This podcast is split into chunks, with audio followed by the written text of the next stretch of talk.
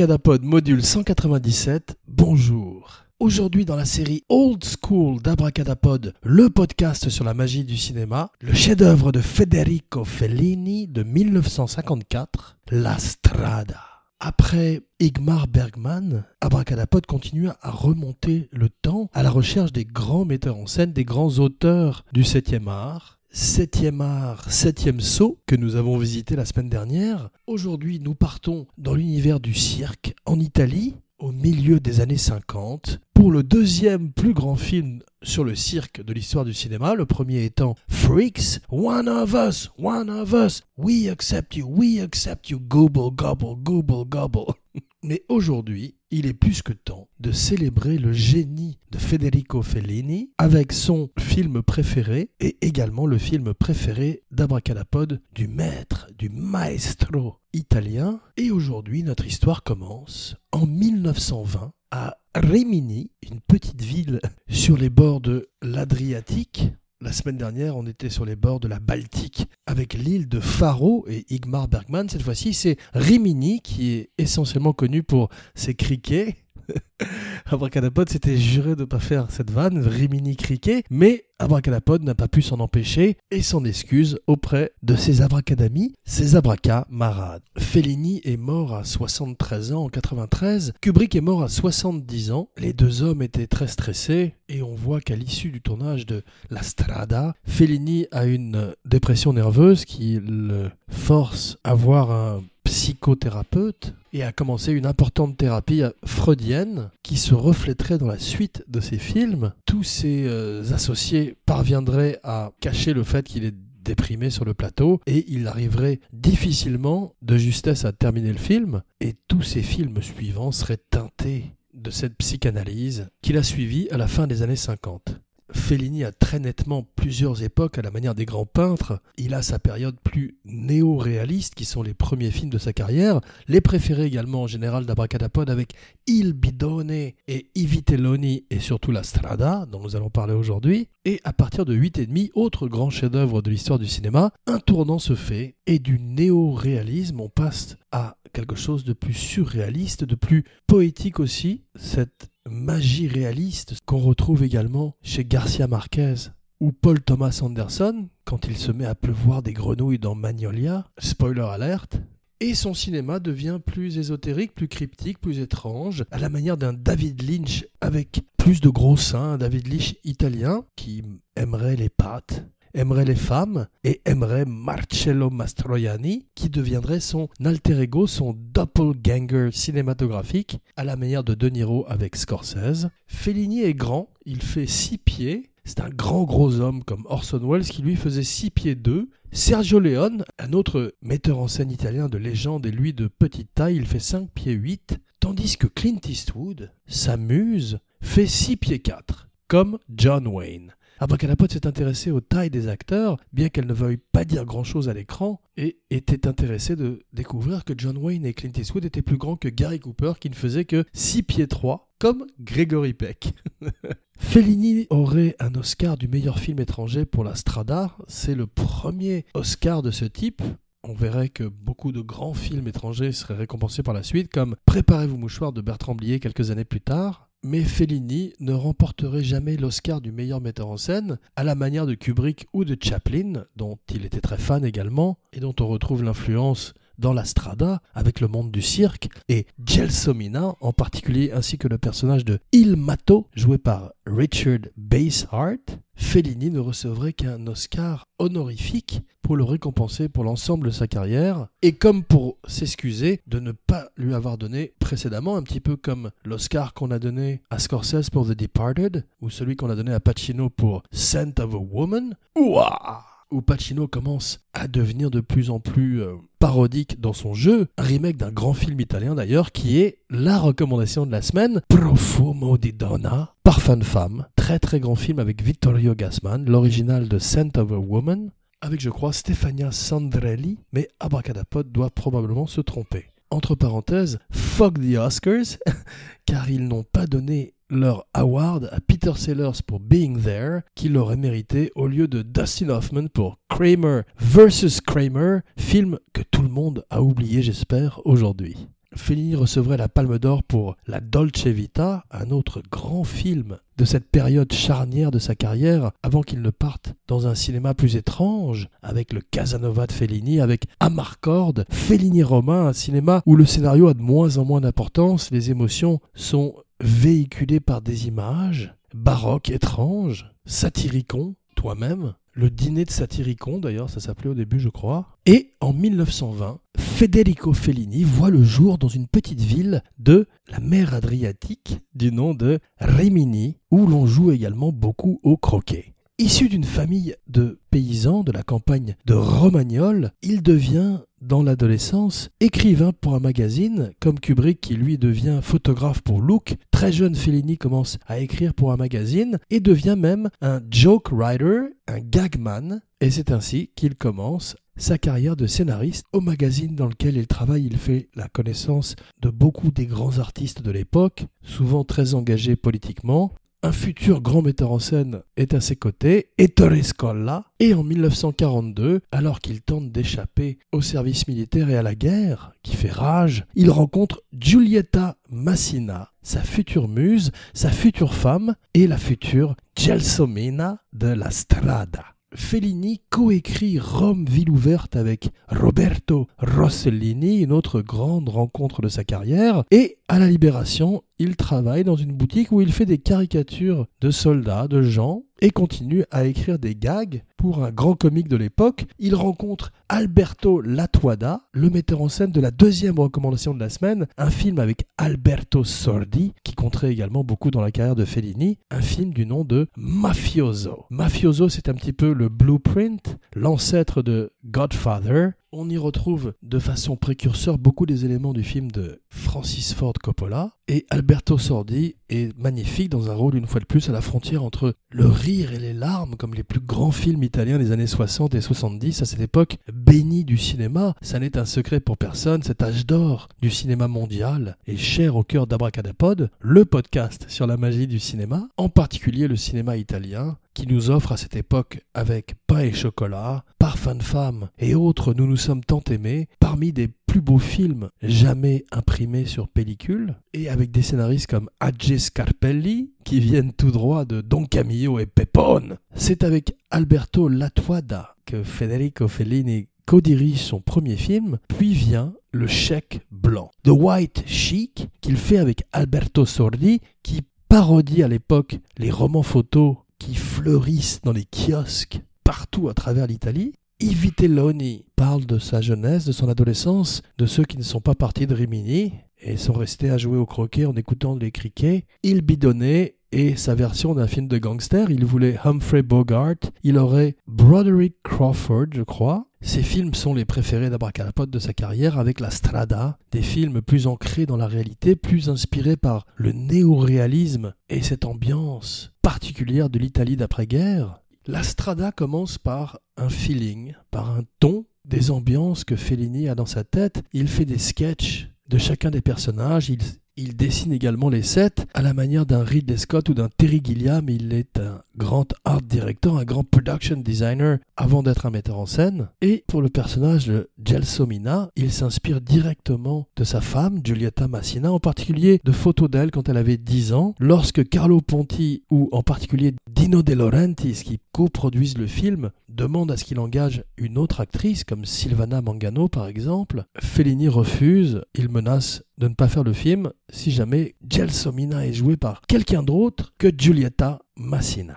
Le script original fait 600 pages, il est coécrit avec Tullio Pinelli, et après l'avoir lu, Carlo Ponti veut Burt Lancaster pour le rôle de Zampano. Burt Lancaster vient lui aussi du monde du cirque, comme on l'a vu dans Abracadapod spécial Burt Lancaster. Il aurait été magnifique, en particulier dans le rôle de Il Mato, le rôle joué plus tard par Richard Basehart.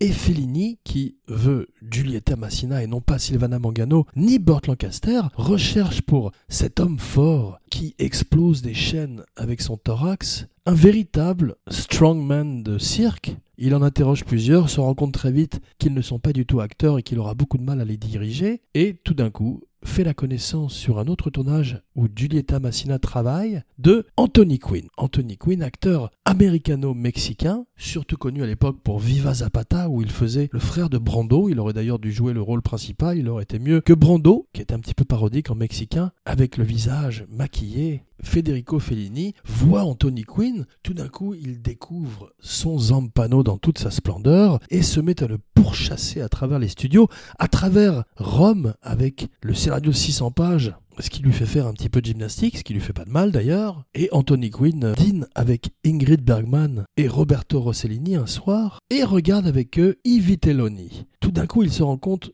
que le metteur en scène de ce film qu'il adore est le même que cet Italien un peu replay qui lui court après depuis des semaines et accepte immédiatement le rôle de Zampano, pressentant à juste titre le plus grand rôle de sa carrière. Pour Il Mato, cet acrobate qui va connaître un sort tragique, spoiler alerte, Fellini rêve d'un personnage chaplinesque, Gelsomina s'inspirerait d'Arpo Marx, son Il Mato s'inspire de Chaplin, et il essaye Alberto Sordi qui rêve de jouer dans ce film dont il a beaucoup aimé l'histoire, il essaie les costumes, peut-être est-il un peu boudiné dans son costume d'acrobate, et Fellini ne l'engage pas, Sordi en souffre, il aurait une carrière extraordinaire néanmoins, et Fellini caste Base Heart, qu'il a vu rendre visite à, je crois, Valentina Cortez peut-être, sur le plateau d'un film sur lequel travaillaient Giulietta Massina et Anthony Quinn, et trouve qu'il a une qualité euh, lunaire, chaplinesque, qui est parfaite pour le personnage de Il Mato, Antonio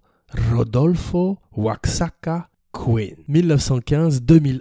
Il est mort, lui, à 86 ans. Il a été boxeur, ça se voit par ce nez cassé, ce côté tough guy, qui est parfait pour le rôle. Et le film part en dépassement, car Giulietta Massina se casse la cheville après deux semaines de tournage. Di Laurentiis essaye de profiter de cette situation pour la remplacer. Fellini montre des rush du film à des exécutifs de la Paramount qui trouvent Massina exceptionnelle et exigent qu'elle reste dans le film. L'attente permet à Fellini de continuer ses repérages, de continuer à peaufiner son scénario, tandis que Giulietta Massina récupère. Les samedis, il visite 5 à 6 restaurants avec Richard Basehart et il est intéressant de noter que ce sont les Rush qui ont sauvé Giulietta Massina, exactement comme Al Pacino sur Le Parrain, au moment où aucun des exécutifs de la Paramount, d'ailleurs peut-être également, ne voulait plus de lui et s'apprêtait à le virer. Coppola leur a montré les Rush, en particulier je crois les Rush où il tue McCloskey, joué par Sterling Hayden, le flic pourri, après être allé chercher son revolver dans les chiottes de ce restaurant italien.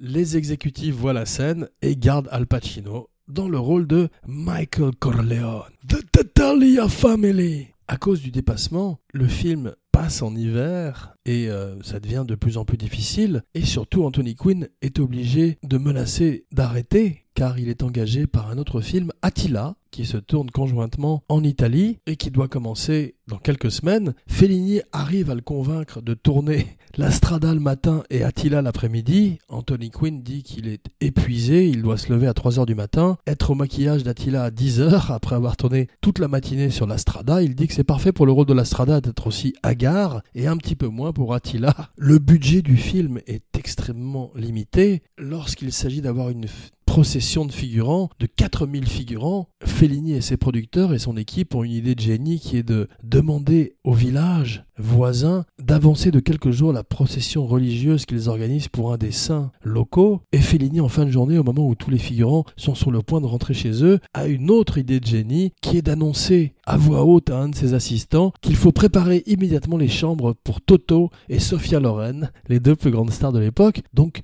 tous les figurants attendent leur arrivée avec impatience et terminent leur scène. Abracadapod vous invite à regarder sur YouTube toutes les scènes avec Toto, un des grands acteurs dignes de Fernandel, digne de Charlie Chaplin, digne des Marx Brothers, dont on parle un petit peu moins aujourd'hui et qui faisait l'extraordinaire perceur de coffre-fort de la troisième et dernière recommandation de la semaine pour cette émission Lettre d'amour au cinéma italien, Le Pigeon de Mario Monicelli avec Marcello Mastroianni, une fois de plus, Vittorio Gassman et Toto qui apprend à ces Ocean Eleven du pauvre italien à casser un coffre-fort. Je crois que le film serait euh, fait en remake par Louis Malle, et moins nous en parlerons aujourd'hui, mieux ce sera. Fellini est un perfectionniste à la Kubrick. Anthony Quinn a une petite boîte dans laquelle il range ses mégots, dans laquelle Zampano range ses mégots. C'est son nom de famille. Zampano range ses mégots. Et Federico Fellini inspecte 500 boîtes avant d'en choisir une, alors qu'Anthony Quinn se serait contenté de la première. C'est une époque de cinéma, ce cinéma italien, où le dialogue et le son est enregistré en studio, en post-synchro après, et sur le plateau, la plupart des acteurs parlent dans leur langage respectif. Anthony Quinn et Richard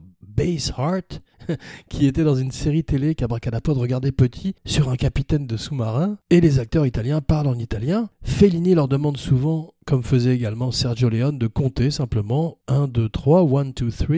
Et c'est une technique intéressante car ça permet à Fellini de situer exactement le moment où il veut un changement d'émotion pour l'acteur. Par exemple, il lui dit Quand tu dis 27, il faut que tu souris. Et ça ferait que le film serait doublé de façon horrible en Amérique, où les doubleurs se permettraient trop de liberté par rapport au film original. Il serait redoublé par la suite. Abracadapod a redoublé lui aussi.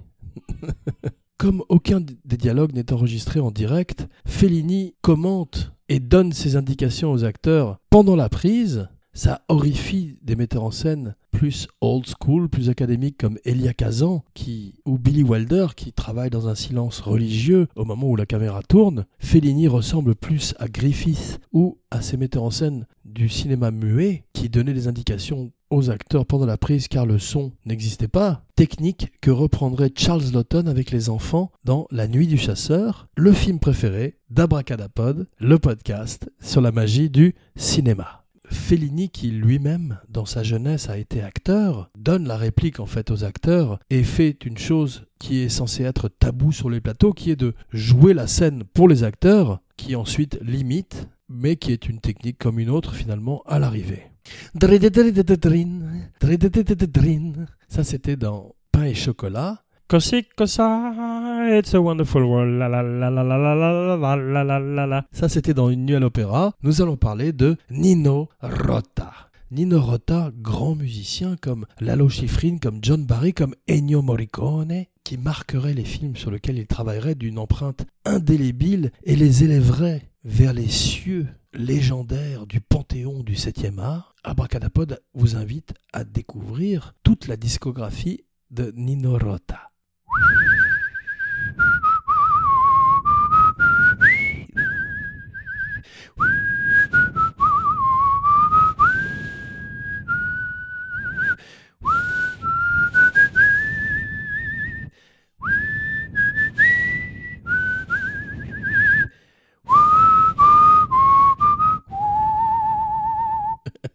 Pardon, désolé. Le film remporterait le Lion d'argent à Venise dans une ambiance particulièrement houleuse. Visconti était également nominé et son premier assistant Franco Zeffirelli, le metteur en scène, le futur metteur en scène, se met à siffler pendant le discours de Fellini. Les détracteurs de Fellini et ses fans en viendraient presque aux mains. Fellini en serait particulièrement bouleversé, sa femme Giulietta Massina serait en larmes et ce festival de Venise resterait comme une mauvaise expérience pour Fellini. La Strada est un des films préférés des plus grands metteurs en scène de l'histoire du cinéma. Martin Scorsese avoue s'en être inspiré non seulement pour le personnage de Raging Bull bien sûr, Zampano apparaît en filigrane derrière Jake LaMotta, mais également pour le personnage de Travis Bickle, You talking to me? You talking to me? de son extraordinaire Taxi Driver. Cinecittà est le studio de légende immortalisé par Federico Fellini, en particulier le plateau 5 Teatro Cinque, Cinque, Bracadapod, le podcast qui parle très peu de langues.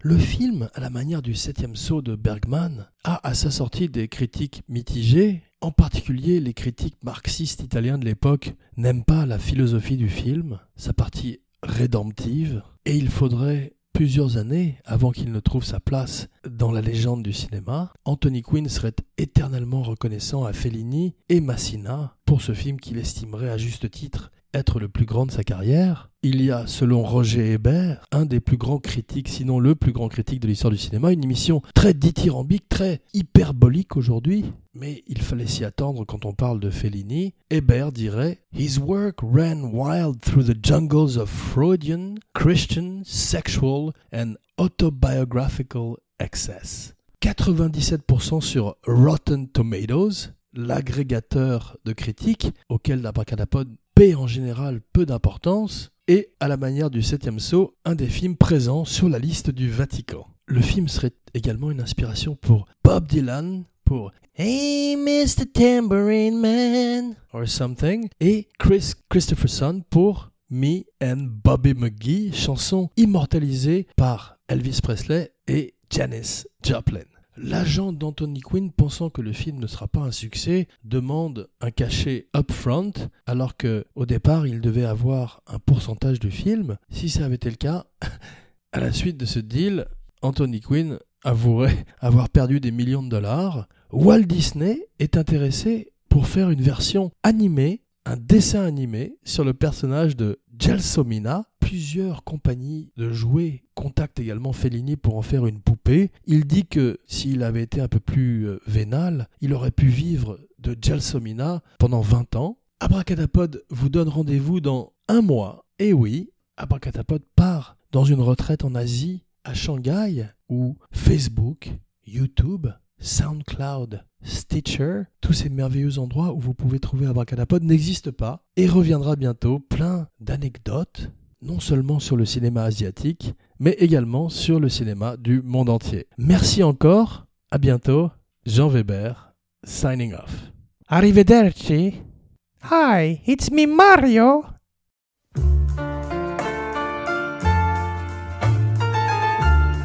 Che vuole questa musica?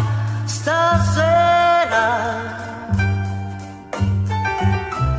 Che mi riporta un poco del passato.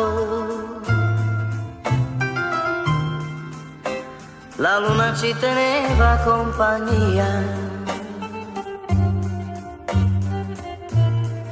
Io ti sentivo mia, soltanto mia, soltanto mia. Qui vicino a me.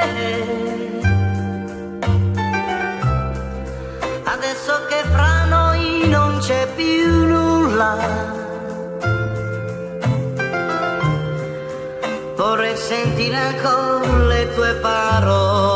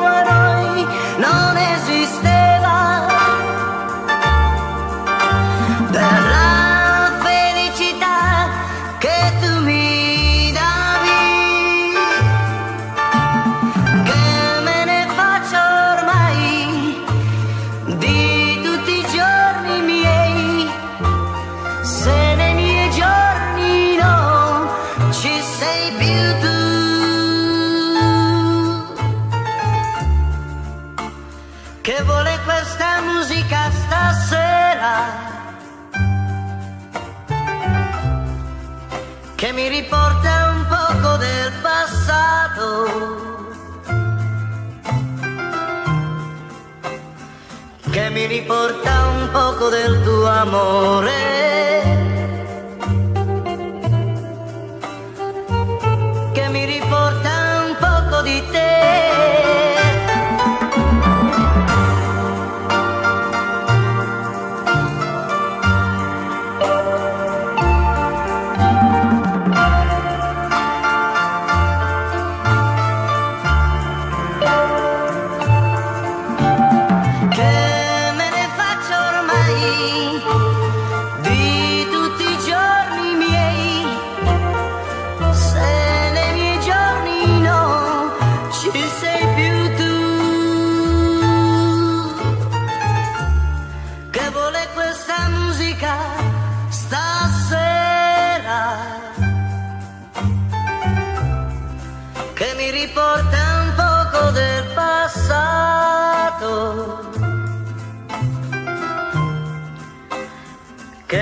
importa un poco de tu amor.